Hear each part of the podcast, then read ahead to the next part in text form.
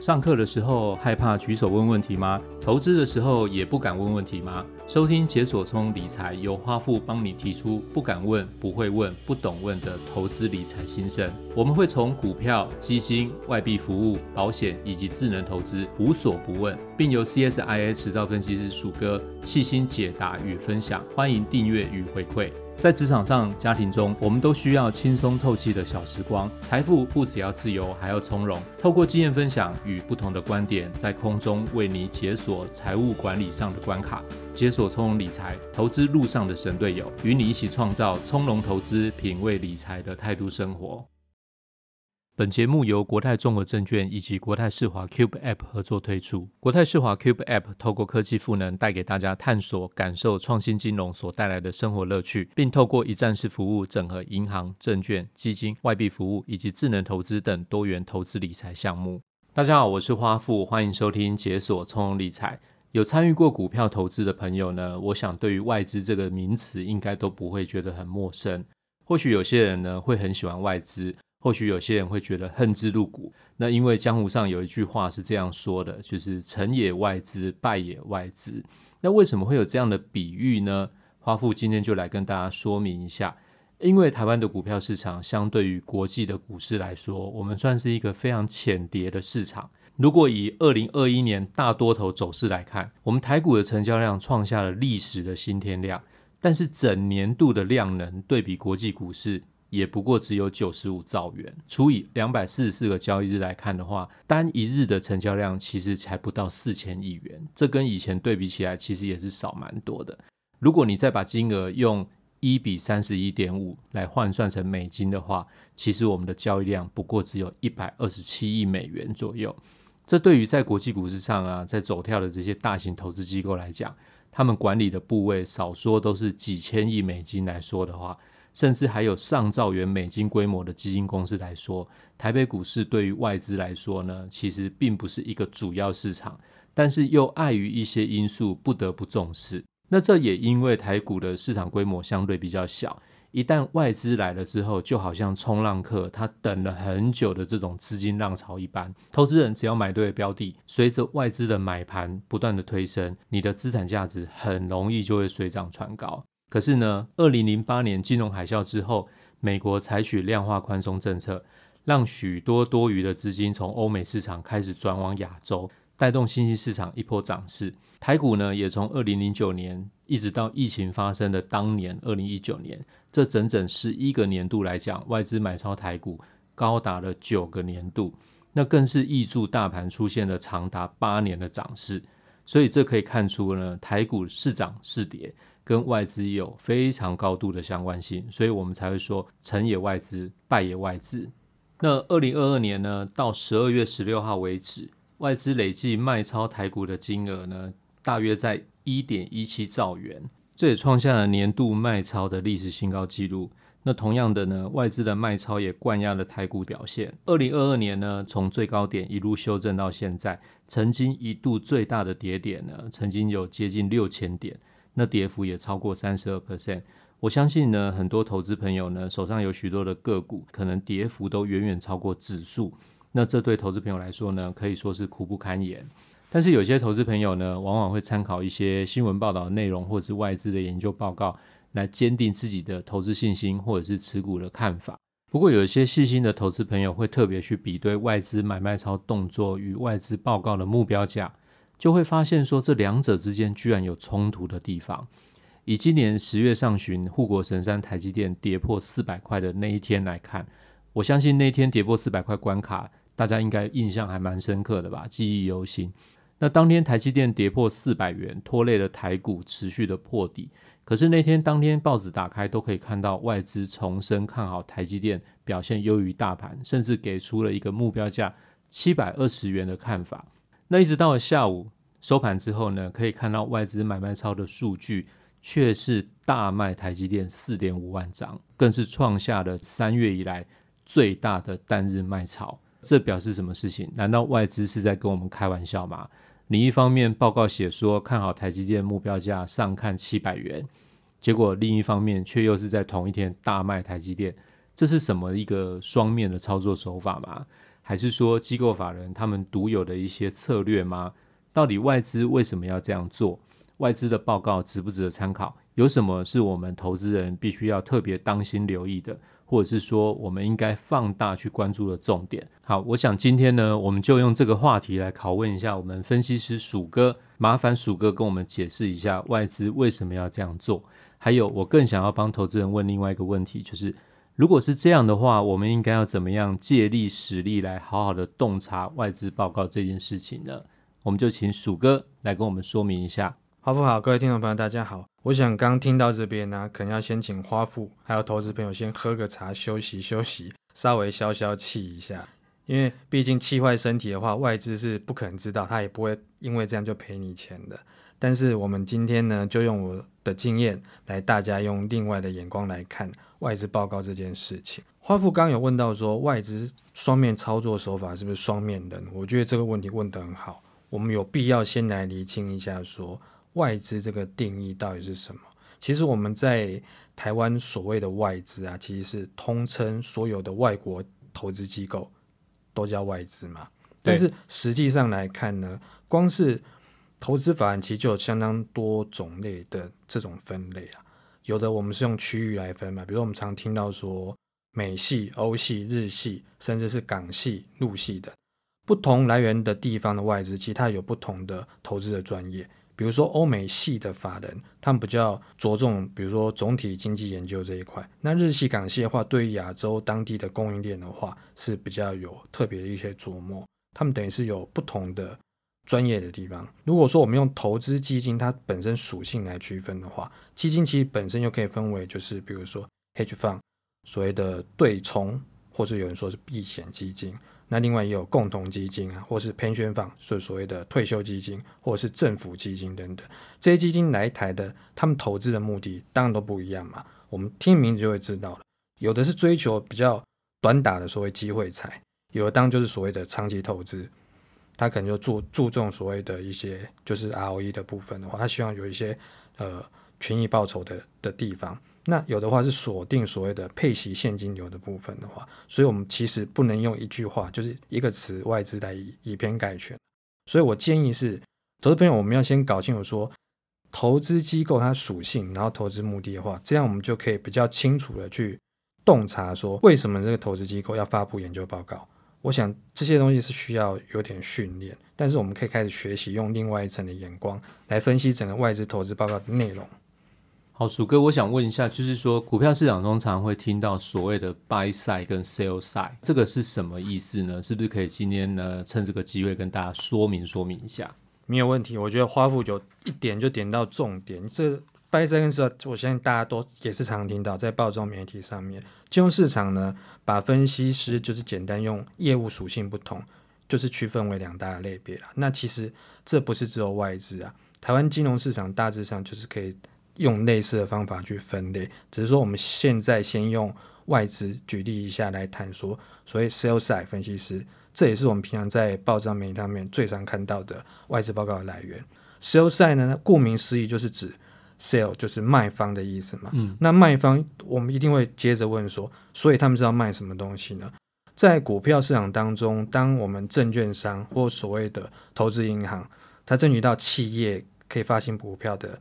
他争取到这个机会之后啊，当就是要帮忙销售企业的股票嘛，而这个股票分散去卖给其他投资机构，像是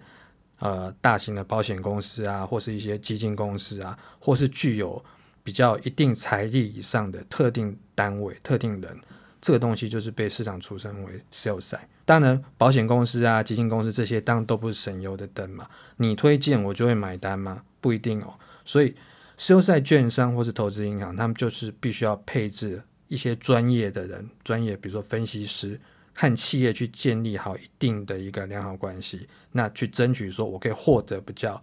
新鲜的 fresh 的，就是第一手的资料或是内部的消息等等。那当然是希望有啦，不一定会有，但是这也必须要在法规之内的框架之下去做这件事情。那或者是说。他们也会希望说，媒体能够多多引述，去提升知名度等。他们为了要跟企业建立良好关系，是不是就会在评价上面稍作修饰或有所保留了呢？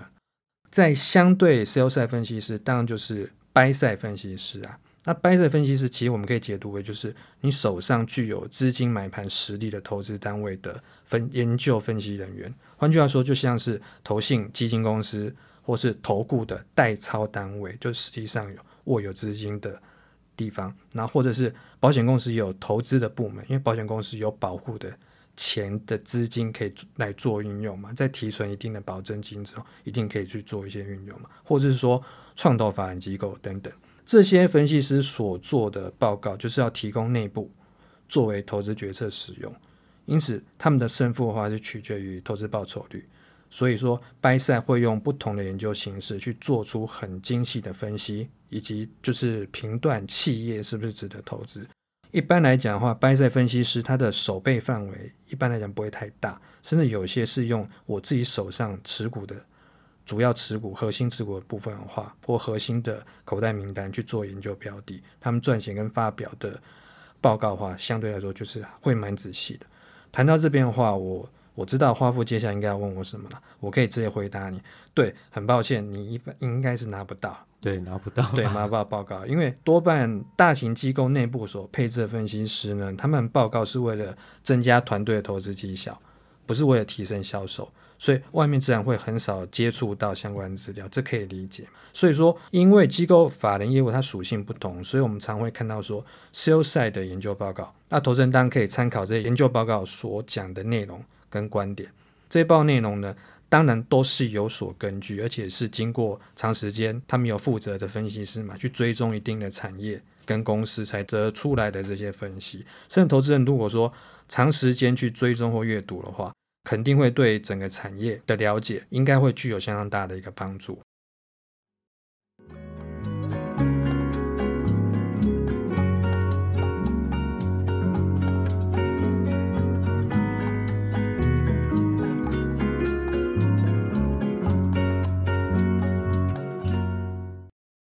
回到目标价这个问题上面啊，我就想要帮所有的投资人再问一下。外资它的报告里面常常会去提到这个目标价，那我们要怎么去解读？那就像我刚刚说的哈，鼠哥刚刚就是我有提到，就是台积电跌破四百元的那一天，外资目标价喊七百多，诶，所以这个意思是说要骗韭菜去买进吗？既然今天华府都谈到这边了，我这边就直接给大家一个建议。我认为呢，投资朋友先认清楚一件事情。我们其实应该很少直接看到外资它发表分析报告吧，所以，我们对于所谓外资报告资讯，其实想一下，它到底是哪边来的？是不是都是从媒体上引述所看到的？这时候，投资朋友就要特别注意，当有许多家投资机构同时对一家企业去发表研究报告的时候，目标价当然会有高低不同嘛。但是，就媒体的角度来看，你要追求新闻的强度。你可能会用采用目目标价一个所谓的极端值，也就是说，你一定会去强调说，外资圈现在最高目标价或是最低目标价。当然，这样的话，可能如果这时候你发现这种状况的话，它可能就不会到太客观。所以，投资你要先能够了解这一点，你在解读上面就可以比较可以相对客观一些。所以，我认为呢，我们应该要参考的是平均值或是所谓的中位数。举例来说好了，如果台积电举办法法人说明会。通常隔天会有许多机构法人去发表研究报告，那媒体可以选择角度去做，比如说最高目标价。但是回到投资的话，我们就必须要下点功夫了。或许我们可以整理出一个平均值或是中位数，平均值或许会高于四百元的关卡，但应该会比极端的目标价还要低，而且可能是低上一截，因为所谓的极端值嘛，所以。我们的平均值相对会有比较有客观参考的意义，我觉得这也是我们应该要做的基本功夫，不要只有看最高跟最低的极端值。嗯，懂懂，我懂你的意思，因为有的时候你只被一个极端目标值吸引到那个数据，你就以为好像一定会到那个价格一样，其实实际上的话，到的几率不会太高。是，就多多参考啦。好，那这边我另外想帮投资人问一个问题，继续追问一个问题。哈，那极端值这一点我们可以学起来，但是如果以后看到外资去调整目标价，因为它好像都是会有一段时间一直延续追踪一家个股，